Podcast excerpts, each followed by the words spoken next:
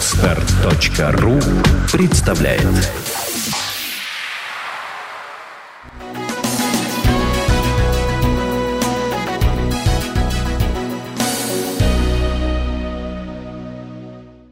Система однополярного мира в отношении России устроена таким образом, что многие решения принимаются в отношении конкретных вещей, которые касаются граждан, гражданина России, не в Российской Федерации. По сути, всегда это называлось та или иная степень суверенитета. Э, я могу говорить уже о совершенно конкретных вещах, которые мы подробно прорабатывали и в Государственной Думе, в Комитете по экономическому политике, в Комитете по бюджету. Например, российский рубль.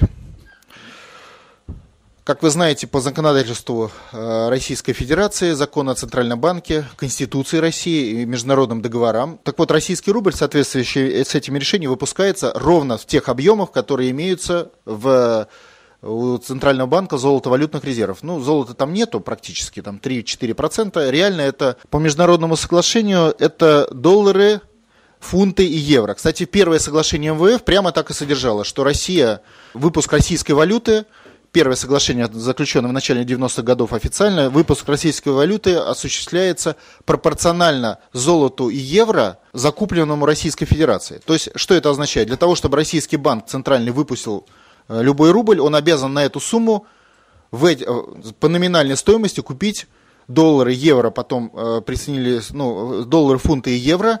То есть фактически за них в полном объеме заплатить. В результате российская экономика оплачивает оборот своего рубля, э, финансируя экономики другой страны. Это достаточно очевидная для всех вещь.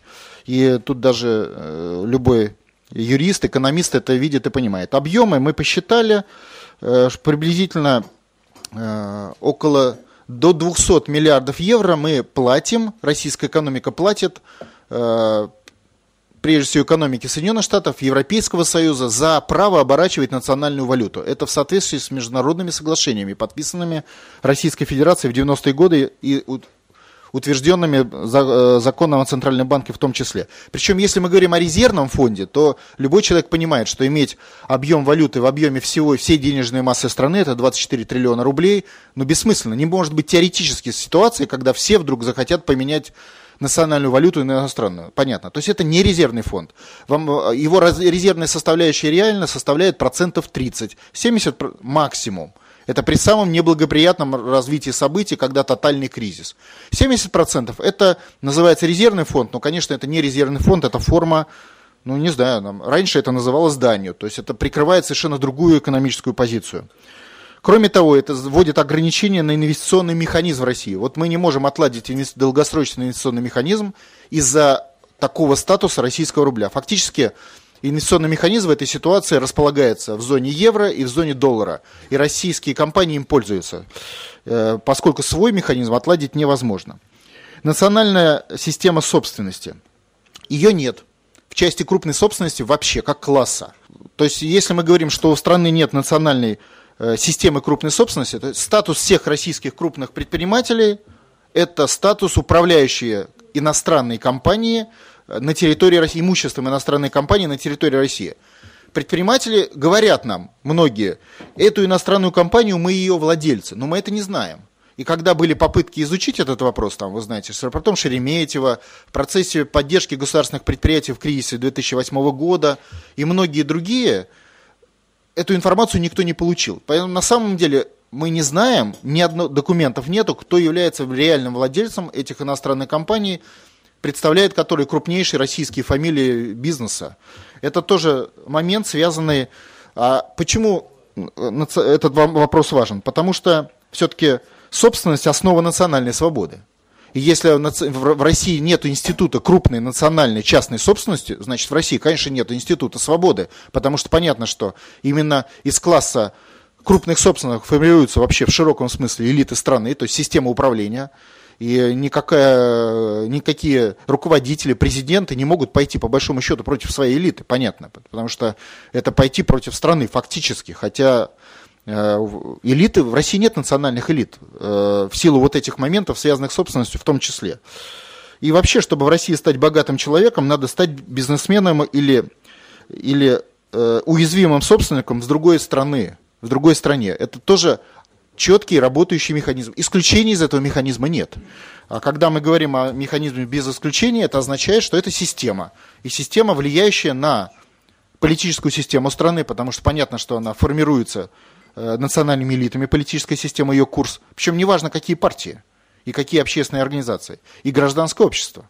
Потому что ни, ни, никакое общество не будет работать, когда там не будет поддержки, денег, механизмов. А это все, это элиты страны. А элиты страны не национальные. Следовательно, мы имеем системные проблемы, ограничивающие развитие. Следующие моменты. Мы говорим уже лет шесть, и я этим профессионально занимался. Инновационный тип экономики.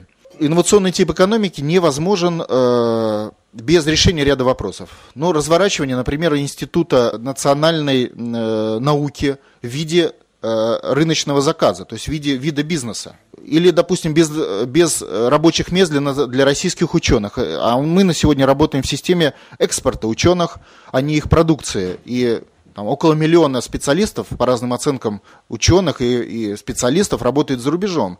И для примера, там а, экономика Соединенных Штатов в науке 80% гастробайтеров. Ну, не только из России, со всех стран. То есть у нас э, это гастробайтеры работают в дворниками, а там работают учеными.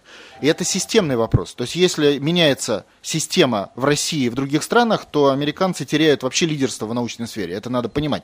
Соответственно, они защищают свое положение и в том числе по отношению к России. Соответственно, дальше мы говорим уже о профессиональных вещах. У нас есть конкретные решения, принятые под давлением, например, в рамках вступления в ВТО. Ну, например, при принятии четвертой части ГК по требованию Соединенных Штатов э, было изъято из институтов интеллектуальной собственности такой вид, как собственность, как информация.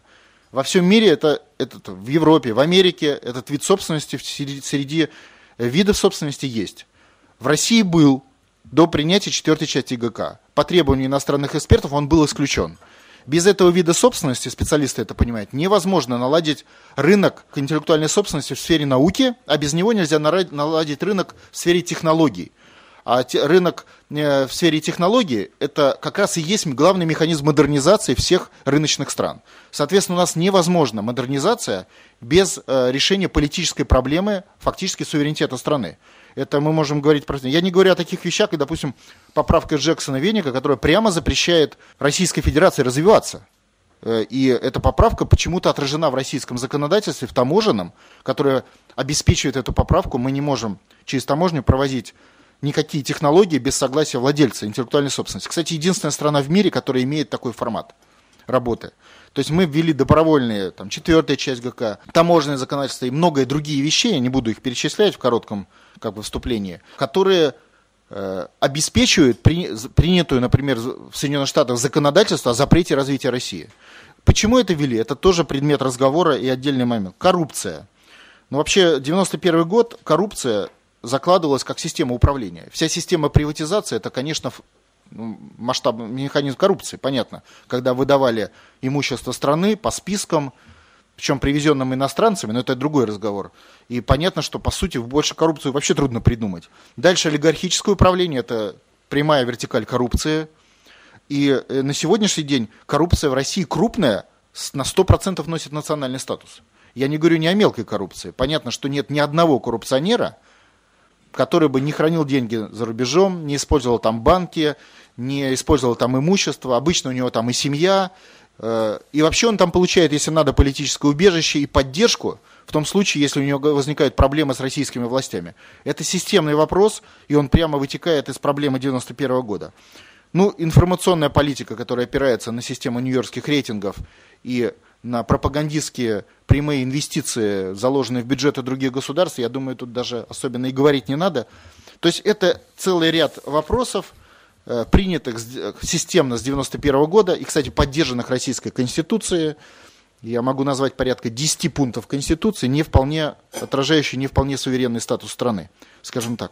И эти вещи, которыми можно было мириться там какое-то время, потому что решались другие вопросы, там, территориальной целостности, э, повышения уровня жизни, на сегодняшний день они стали принципиальным барьером развития страны. Скачать другие выпуски подкаста вы можете на podster.ru